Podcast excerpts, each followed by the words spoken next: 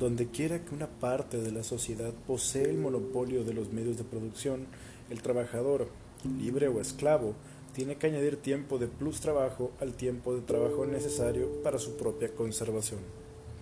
Hola, ¿qué tal? Aquí tu pesimista consentido. En esta ocasión vamos a hacer un recorrido histórico desde El Capital de Karl Marx, tomo 1, con respecto a las diferentes formas de explotación laboral a lo largo del el siglo XIX y determinados tiempos anteriores. Cabe recalcar, antes de nuestro breve recorrido, que Marx distingue el trabajo necesario, es decir, aquel mediante el cual el obrero produce el valor suficiente por medio de su trabajo para poder satisfacer sus necesidades por medio de la compra de sus medios de subsistencia, de el plus trabajo, aquel que genera la plusvalía que se queda como ganancia para el capitalista que es propietario de los medios de producción que el obrero, el trabajador, emplea en su trabajo para la creación de riqueza. Comencemos. En el capitalista, el hambre de plus trabajo se traduce en el impulso desmedido de alargar la jornada de trabajo mientras que para el boyardo es sencillamente un afán de aumentar los días de prestación. El trabajo de prestación llevaba aparejadas en los principados del Danubio rentas en especie y demás accesorios de la servidumbre de la gleba, pero constituía el tributo decisivo a la clase dominante. Donde así ocurría, era raro que el trabajo de prestación surgiera de la servidumbre de la gleba, sino más bien al contrario, la servidumbre de la gleba de las prestaciones de vasallaje. Así es en las provincias romanas. Su primitivo modo de producción se basaba en la propiedad común, mas no en la propiedad común de tipo eslavo o incluso indio.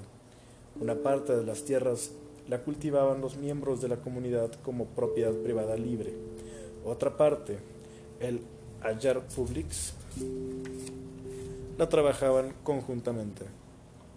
Una parte de los productos de ese trabajo colectivo se destinaban a un fondo de reserva para hacer frente a las malas cosechas y otras eventualidades. Otra parte al tesoro público para cubrir los costos de la guerra, la religión y otros gastos colectivos. Con el tiempo, los dignatarios, guerreros y eclesiásticos usurparon la propiedad colectiva y las prestaciones de la misma el trabajo de los campesinos libres en sus tierras comunes se transformó en trabajo de prestación para los ladrones de la tierra de la comunidad. Surgieron así al mismo tiempo relaciones de servidumbre, aunque sólo de hecho y no de derecho, hasta que, con el pretexto de abolir la servidumbre, la Rusia redentora del mundo la convirtió en ley. Huelga decir que el Código del Trabajo de Prestación, proclamado por el general ruso Kiselev en 1831, lo habían dictado naturalmente los propios boyardos. De este modo, Rusia se conquistó de un golpe a las manos de los principados del Danubio, a los magnates de los principados del Danubio y los aplausos de los cretinos liberales de toda Europa. El señor Broughton, magistrado de condado, declaró como presidente de una reunión celebrada en el Salón Municipal de Nottingham el 14 de enero de 1860 que entre la parte de población de la ciudad ocupada en la fabricación de encajes reinaba un grado de sufrimiento y privación desconocido en el resto del mundo civilizado. A las dos, a las tres, a las cuatro de la mañana. Se sacan a la fuerza de sus sucias camas a niños de nueve a diez años y se les obliga a trabajar para ganarse un mísero sustento hasta las diez, las once, las doce de la noche. Mientras sus miembros desaparecen, su figura se encoge, sus rasgos faciales se embotan y su ser humano adquiere por completo un topor de piedra cuya simple visión hace temblar. No nos sorprende que el señor Mallet y otros fabricantes se alzasen para protestar contra toda discusión. El sistema, tal como lo ha descrito el reverendo Montagu Palpi, es un sistema de esclavitud desenfrenada en todos los sentidos, en el social, en el físico, en el moral y en el intelectual, ¿Qué pensar de una ciudad en la que se celebra una asamblea pública para pedir que la jornada de trabajo de los hombres se reduzca a 18 horas al día? Clamamos contra los plantadores de Virginia y las Carolinas, pero es que sus mercados de negros, aun con todos los horrores del látigo y del tráfico de carne humana, son más abominables que esta lenta carnicería humana que se efectúa aquí para fabricar velos y cuellos en beneficio del capitalista. Como clase, los alfareros, hombres y mujeres, representan una población degenerada física y moralmente. Son, por regla general, raquíticos, mal formados y a menudo de pecho deformado. Envejecen prematuramente y viven poco. Flemáticos y anémicos, denuncian la debilidad de su constitución en los tenaces ataques de disepsia, perturbaciones del hígado y los riñones y reumatismo. Pero sobre todo, padecen enfermedades del pecho, pulmonía, tisis, bronquitis y asma. Hay incluso una forma de asma propia de ellos, y que se conoce con el nombre de asma o tisis del alfarero. La escrofulosis, que ataca las amígdalas, los huesos y otras partes del cuerpo, es una enfermedad que padecen más de dos terceras partes de los alfareros. Y si la degeneración de la población de este distrito no es aún mucho mayor, se debe a que se reclutan en los distritos circundantes y a los matrimonios con razas más sanas.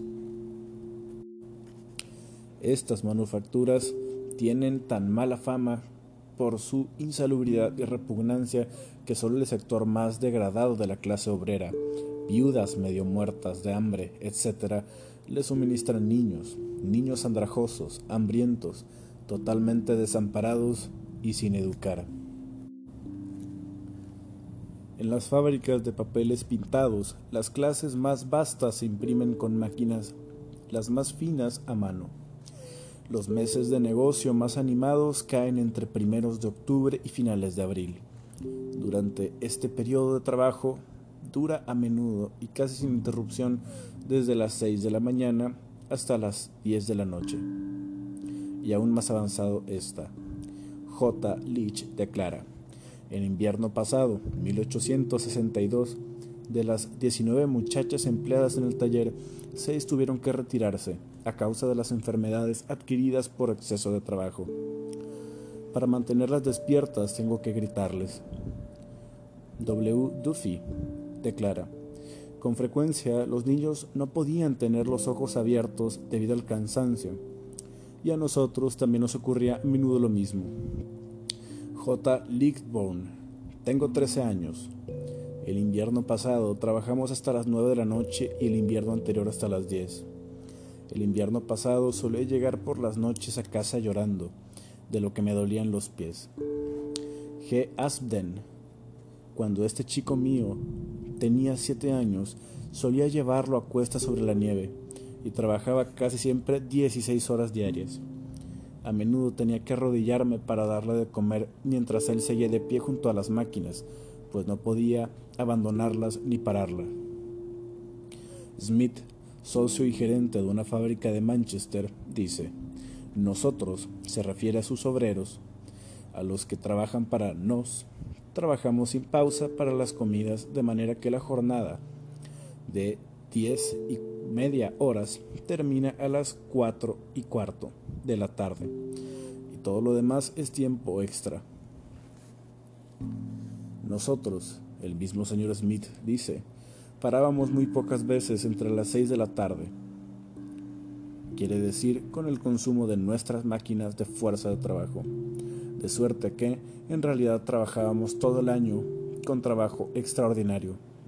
Los niños y los adultos, 152 niños y jóvenes menores de 18 años y 142 adultos, han trabajado regularmente durante los últimos 18 meses un promedio de al menos 7 días y 5 horas a la semana. O sea, 78 y un cuarto de horas semanales.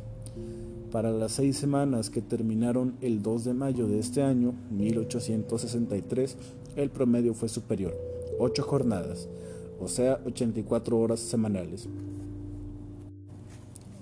El informe de la comisión opina candorosamente que el temor de algunas empresas destacadas a perder tiempo, es decir, tiempo de apropiación de trabajo ajeno y, por consiguiente, perder beneficios, no es ninguna razón suficiente para hacer perder la comida de mediodía durante 12 a 16 horas a niños menores de 13 años o a jóvenes menores de 18, o para dársela como se la echa carbón y agua a la máquina de vapor, o como se da jabón a la lana, aceite a la rueda, etc., durante el propio proceso de producción, como mera materia auxiliar del medio de trabajo.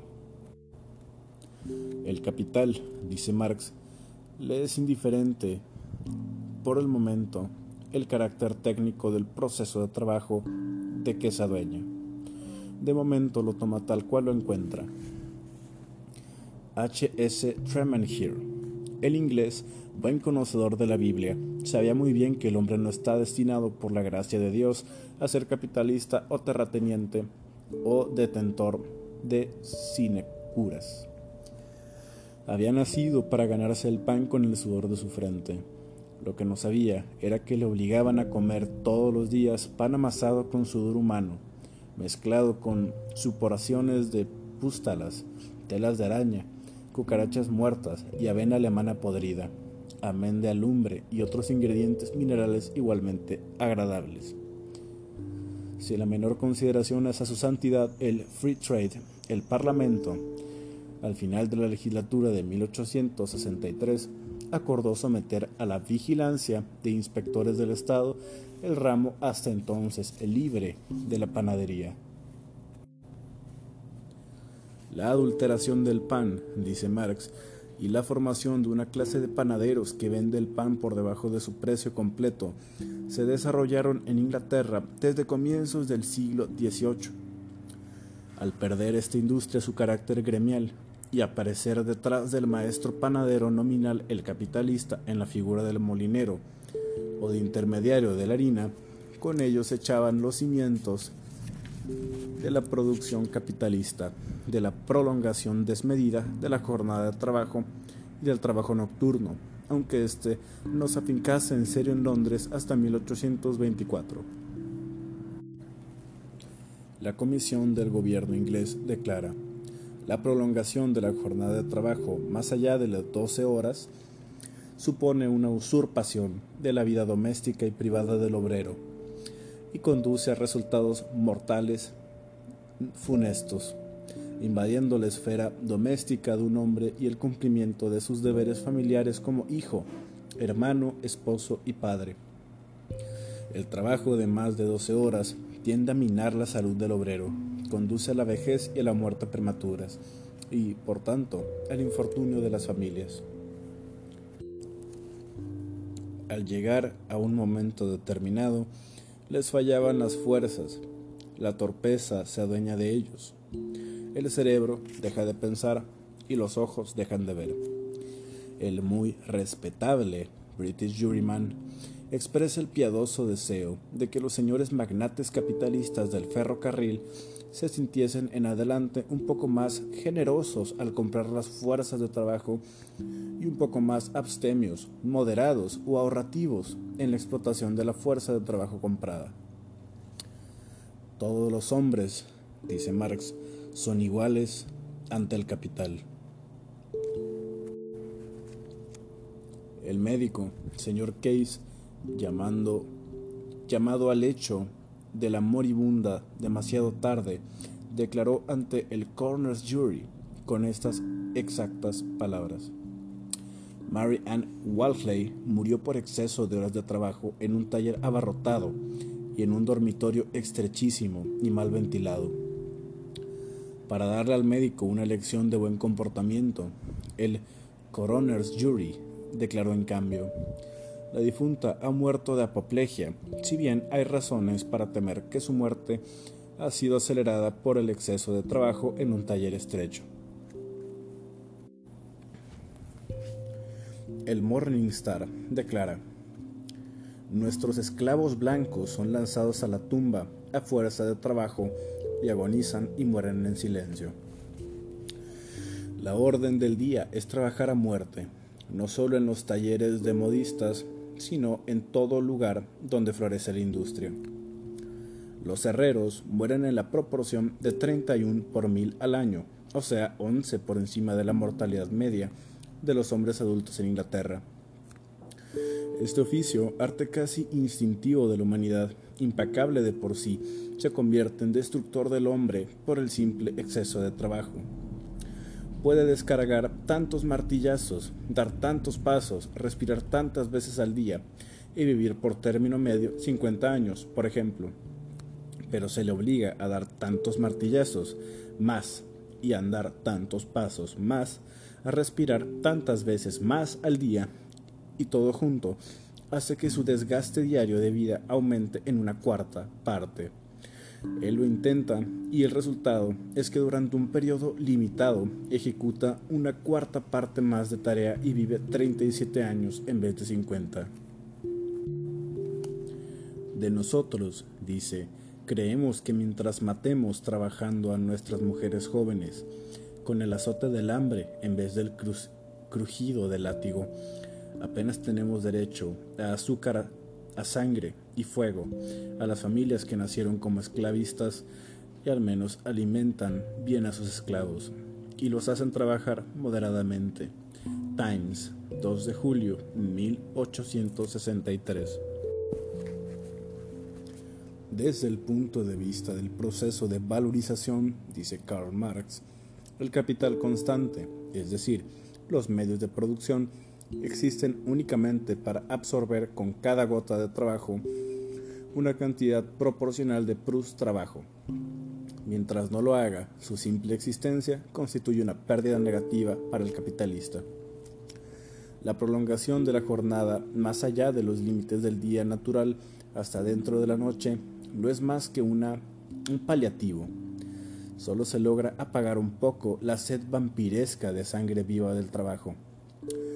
El instinto inmanente de la producción capitalista es apropiarse del trabajo durante las 24 horas del día. Como esto es físicamente imposible, para superar este obstáculo físico, hay que revelar las fuerzas de trabajo consumidas durante el día y durante la noche. Hay que relevarlas. Informe oficial inglés.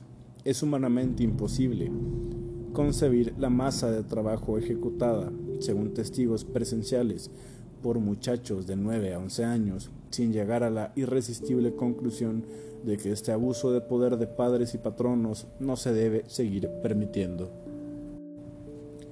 Naturalmente, explica Marx, el capital pasa en silencio los excesos del sistema y sus abusos de prolongación, cruel e increíble, de la jornada de trabajo.